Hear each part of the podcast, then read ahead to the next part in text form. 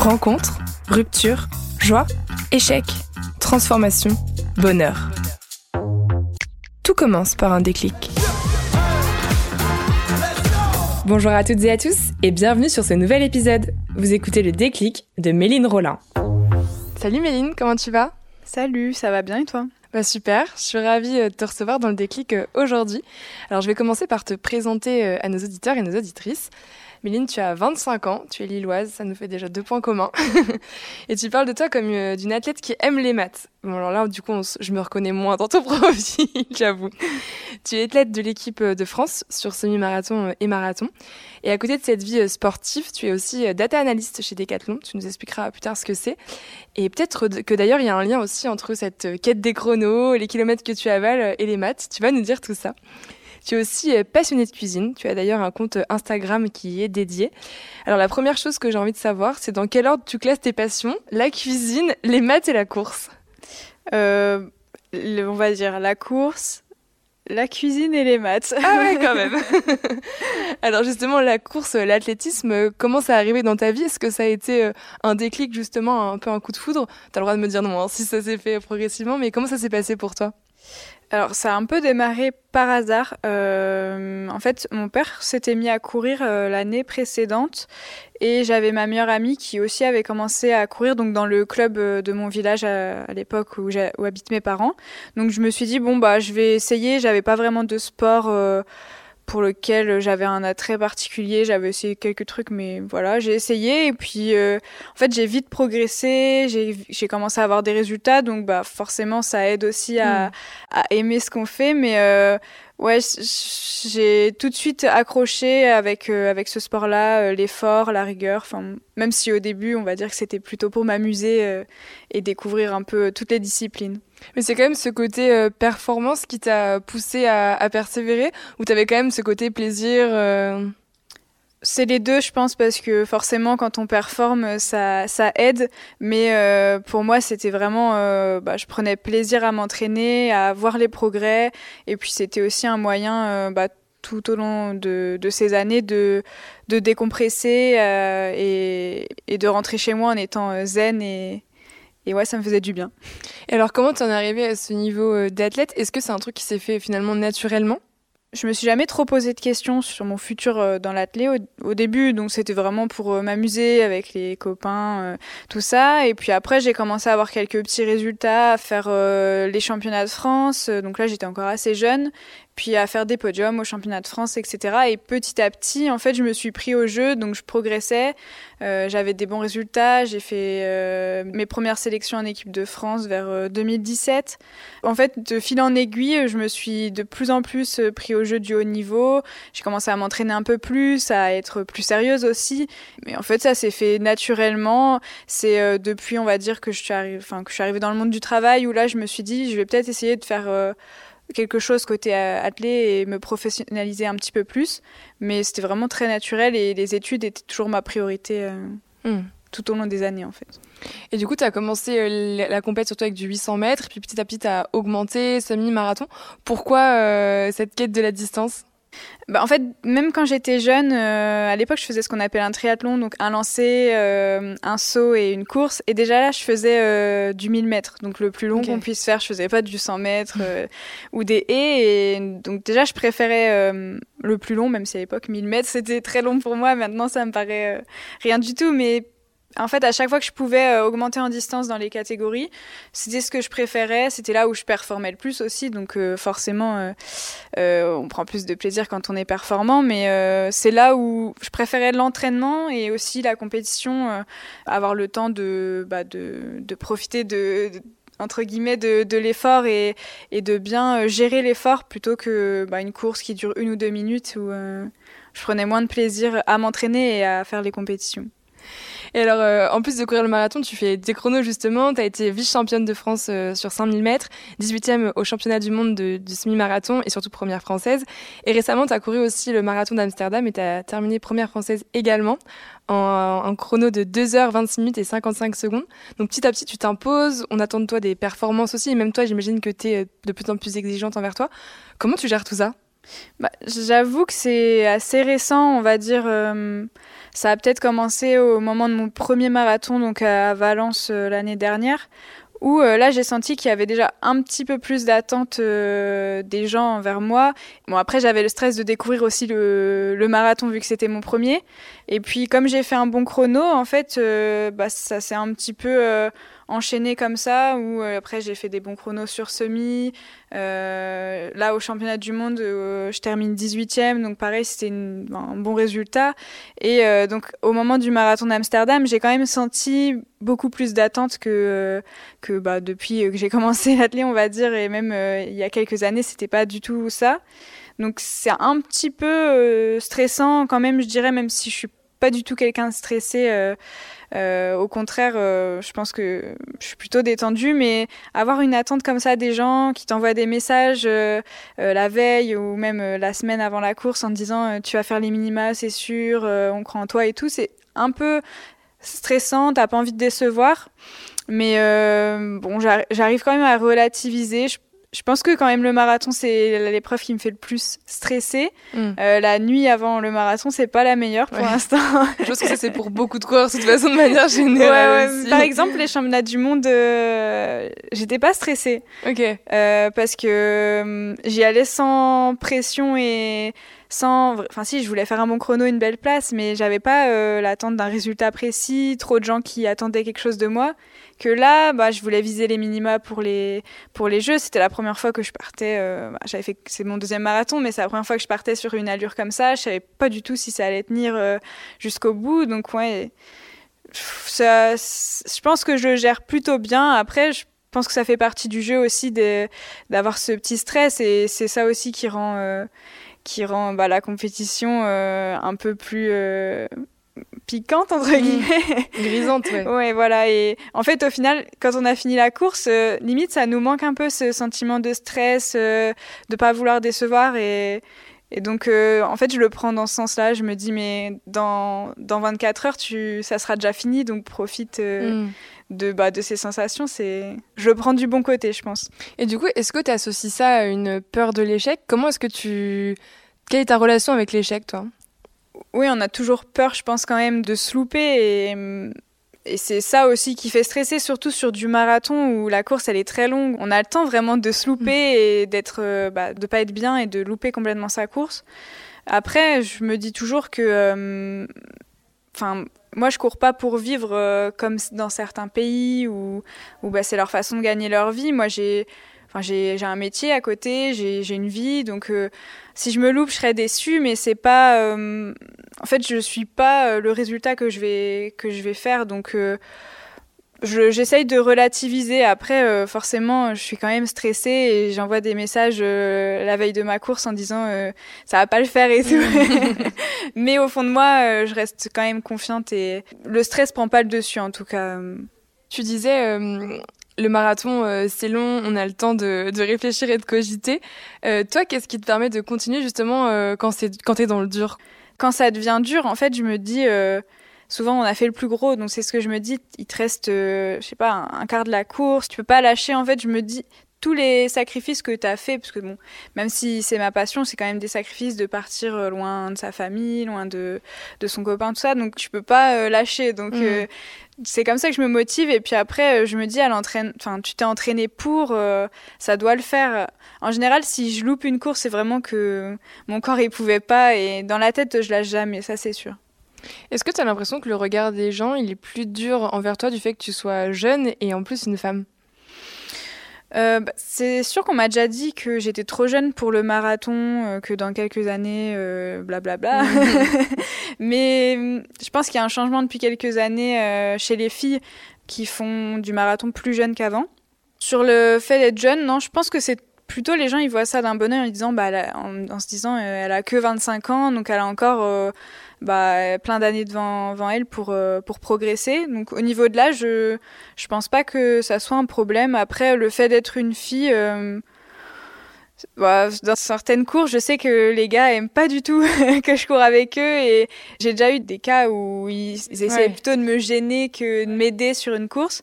Mais globalement, euh, je sens toujours de la bienveillance sur les courses de la plupart des, des coureurs.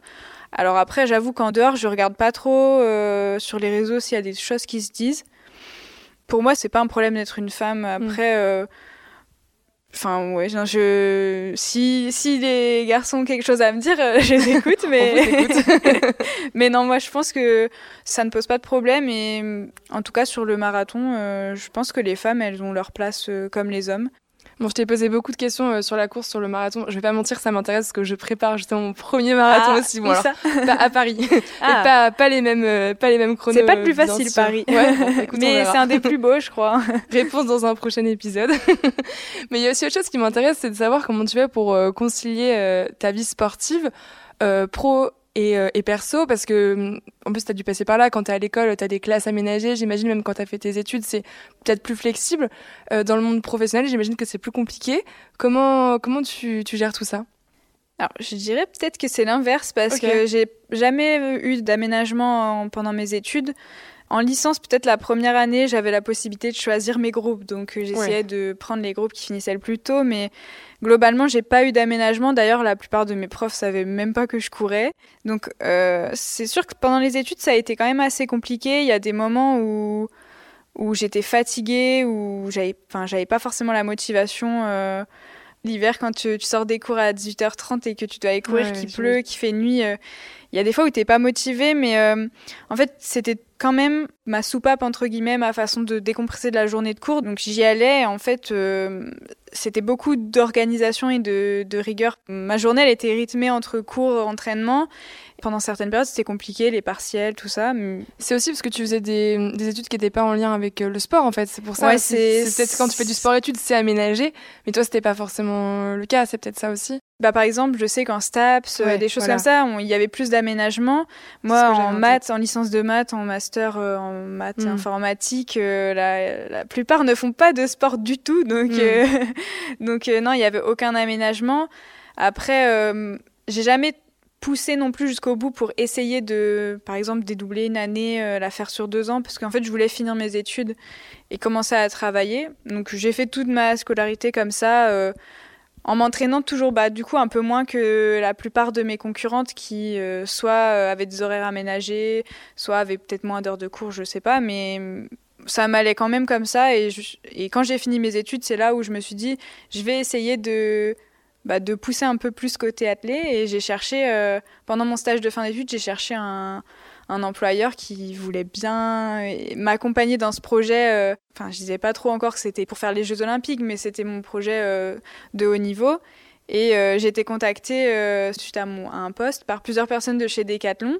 Et c'est comme ça que ça a commencé. Donc au début, c'était un petit peu aménagé en- entre nous. En fait, je venais Mm. un peu plus tard le matin, je repartais un peu plus tôt le soir et, et ça marchait comme ça. Et là, depuis le début d'année, j'ai une vraie convention entre euh, Decathlon et mon club qui me permet de, de travailler euh, à mi-temps. Et là, vraiment, j'ai vu le changement euh, depuis le début d'année. Sinon, ça restait quand même assez compliqué. Mm. Euh, j'ai préparé Valence en étant quasi à temps plein. Je courais à 7 heures, j'allais au travail pour 9 heures. Le midi, c'était pause euh, kiné ou enfin essa- j'essayais de faire des soins et je partais du travail à 17h30 j'allais à l'entraînement euh, directement et je rentrais euh, je rentrais il était 20h30 21h donc Ouais. c'était ça tous les jours et ça a tenu pour Valence mais je pense que sur du long terme ça aurait pas été Ouais. viable et je me serais peut-être blessée peut-être mais là depuis le début d'année j'ai la chance de travailler moins Mm. et de pouvoir m'entraîner plus du moins plus sereinement et d'avoir plus de temps de récup Et du coup, tu peux nous expliquer euh, ce que tu fais comme travail?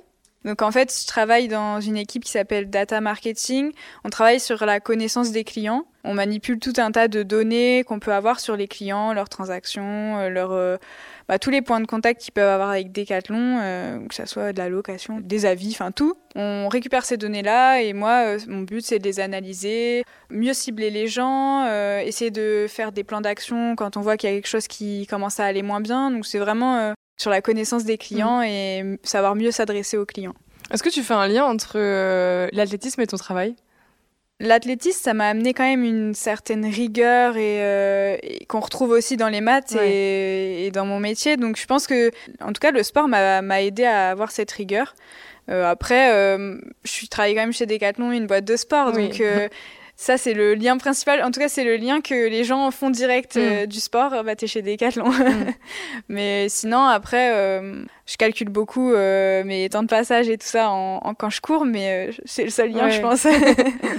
Est-ce que c'est important pour toi de garder une activité financière? Ça fait partie enfin financière. Non, justement, j'allais dire une activité professionnelle. Est-ce que tu le fais que pour des raisons financières? Ou c'est aussi parce que c'est important pour toi d'avoir ce, ce côté-là, d'être accompli aussi dans ta vie pro en fait? euh, je pense que c'est les deux. Euh, ça m'apporte quand même une sérénité. Euh, mm. Si demain je me fais une grosse blessure ou que je sais pas, je me casse une jambe et que je peux pas courir pendant très longtemps, j'aurai mon, j'ai mon travail, j'aurai mon mm. salaire. parce que bon, l'athlète ça rapporte un petit peu d'argent, mais c'est pas le foot. Donc déjà, je pense que pour en vivre, c'est compliqué. Et puis en plus, euh, c'est quand même un équilibre pour moi. Euh, si ça va pas trop côté athlète, que je me, je me, je fais une mauvaise course ou que j'ai une blessure, j'ai mon travail. Et puis inversement, le, le, sport me permet aussi de décompresser après le travail, euh, de penser à autre chose. Donc pour moi, c'est un équilibre. Après, j'essaye quand même là de donner un peu plus de place au sport euh, mm. depuis quelques mois mais je veux pas non plus euh, effacer ce côté, le côté professionnel qui pour moi me permet aussi de vivre sereinement euh, mon sport, quoi. C'est quoi pour toi les plus grandes difficultés avec ce mode de vie justement où tu, tu, tu as une deux routines finalement? Bah c'est en fait beaucoup de fatigue, euh, puisque surtout quand je prépare des marathons, c'est beaucoup d'entraînement, deux fois par jour. Certains entraînements, euh, je suis vidée après, et donc euh, des fois retourner au travail l'après-midi, c'est un peu un peu plus dur, mais mais sinon moi je le vis plutôt bien, surtout là depuis ce début d'année, j'ai le temps pour les deux.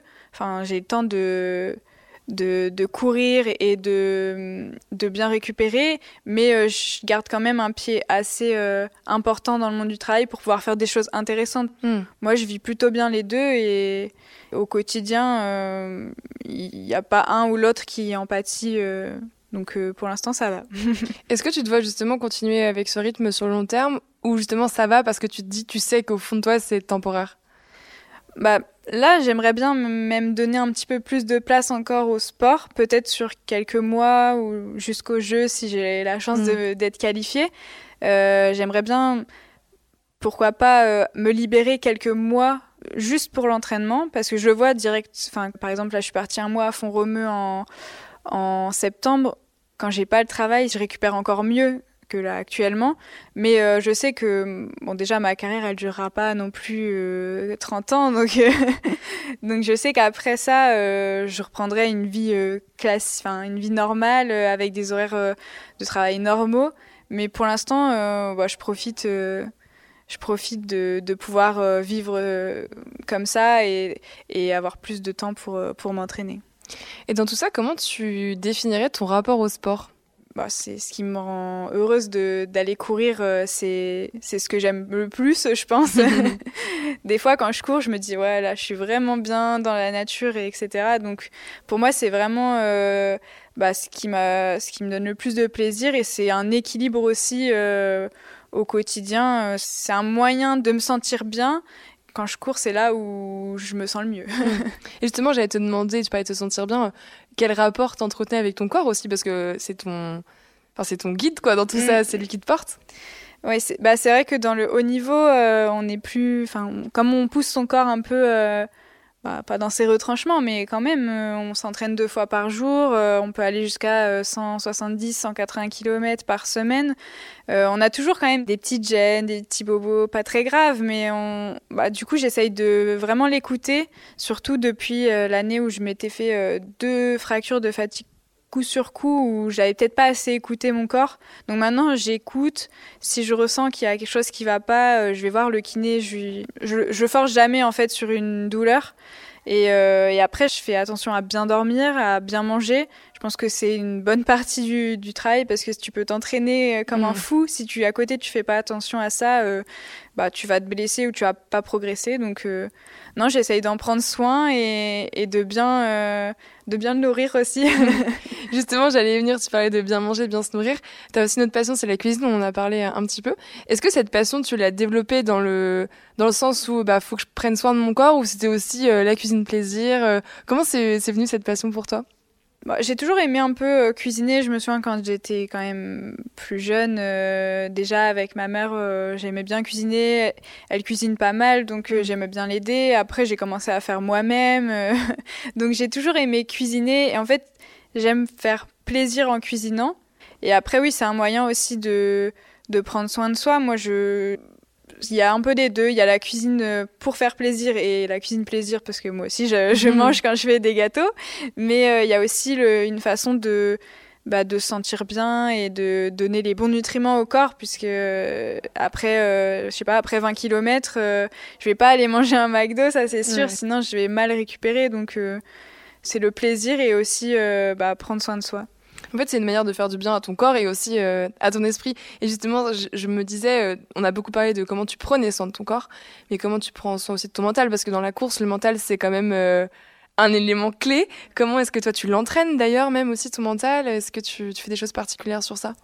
Alors, j'ai pas trop de bah j'ai pas de préparateur mental des choses comme ça je pense que c'est plutôt naturel oui ça fait presque dix ans que je m'entraîne euh, toute seule avec mon coach qui est à distance. Donc euh, le mental, déjà, il se travaille euh, dès l'entraînement, quand, tu dois te motiver tout seul à aller t'entraîner, qui fait pas beau, que tu sais que tu as une grosse séance. donc le fait de courir tout seul, ça travaille déjà le mental. Et puis après, je sais que même si un entraînement est dur, une course est dure, je vais jamais euh, lâcher. Alors je sais que depuis toute petite, je déteste perdre, donc je pense que ça joue. Euh, je, ça joue aussi. Je je veux pas perdre, je veux battre les autres, je veux être devant. Donc ça ça fait que je je lâche rien.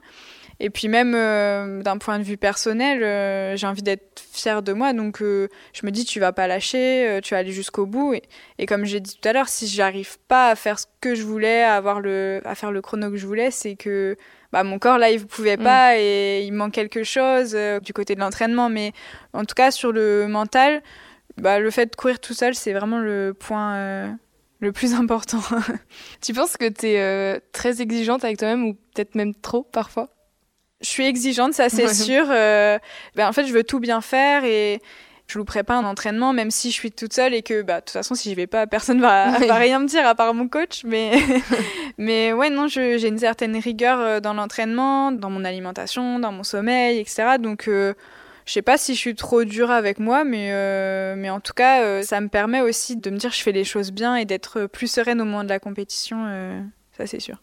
Mais avec ce rythme-là et cette euh, manière dont tu es organisée, est-ce que tu arrives quand même à être un peu dans l'instant présent et, à lâcher prise parfois? Parce que, à t'entendre, j'ai l'impression que tout est hyper timé. Est-ce que tu arrives des fois à dire, bon là, euh, je, lâche prise quoi. Je laisse un peu le quotidien. Au euh. oui oui bah après euh, j'ai une vie perso, euh, j'ai des amis, enfin de ce côté-là il n'y a pas de problème et d'ailleurs c'est là où je lâche certainement prise, c'est quand je sors avec des amis, quand je vais au resto avec mon copain, quand je vais voir ma famille et que je fais pas du tout attention à ce que je mange.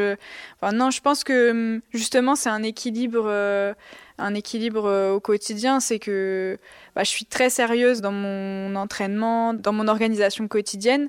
Côté alimentation, en tout cas, je me frustre jamais en, me disant non là, tu peux pas manger ça. Si j'ai vraiment envie, euh, je vais le manger. Donc euh, ça va. Je, je pense que je, je vis plutôt bien. Tu dirais que tu as trouvé ton équilibre aujourd'hui? Globalement, aujourd'hui, c'est un équilibre où je suis heureuse dans ma vie perso, dans bah, au côté pro, et, euh, et puis dans l'athlé, euh, je fais mes meilleurs résultats euh, depuis, depuis que j'ai commencé. Donc, on va dire que ça va aussi. Après, j'ai des ambitions, j'espère que j'arriverai à, à, les atteindre, mais bon, moi, je pense que j'ai un bon équilibre aujourd'hui. Bah, génial, c'est trop cool d'avoir trouvé ça à 25 ans, franchement, trop bien. Bon, on arrive déjà à la fin de cet épisode. Je pense qu'on aurait encore pu parler un petit moment, mais est-ce que tu peux nous dire, euh, en attendant, est-ce qu'on peut te suivre peut-être? Donc, je pense à ton compte Instagram et aussi le compte cuisine dont on a parlé. Oui, c'est ça. Alors, je suis principalement sur Instagram et un petit peu sur Facebook aussi, mais sur Instagram. Après, j'ai ma, j'ai ma page cuisine, mais que j'alimente plus trop depuis, on va dire, un an, puisque j'ai moins de temps. J'avais commencé ça pendant le Covid et au moment où j'ai été vraiment blessée. Donc euh, voilà, mais en tout cas sur mon compte euh, Instagram perso, je mets quand même des, des, petites photos de cuisine et si on me demande la recette en général, je la donne. Donc euh, vous pouvez me suivre sur Instagram. C'est quoi le nom du coup de tes comptes? Euh, bah, C'est Méline Rollin euh, sur Facebook et, euh, et, sur Instagram. Si vous tapez Méline Rollin, en général, vous me, vous me trouvez parce que le arrobase, il est un peu bizarre. C'est Méline avec 3 i et 3 e à la fin. ok, bon, on mettra tout ça de toute façon dans la description du podcast. Et eh ben écoute, merci beaucoup Méline merci pour ton partage et puis on souhaite plein de, de succès pour la suite. C'est gentil, merci. Si cet épisode vous a plu, n'hésitez pas à le partager et à en parler autour de vous. Qui sait, il n'est peut-être pas si loin ce déclic. Thank you.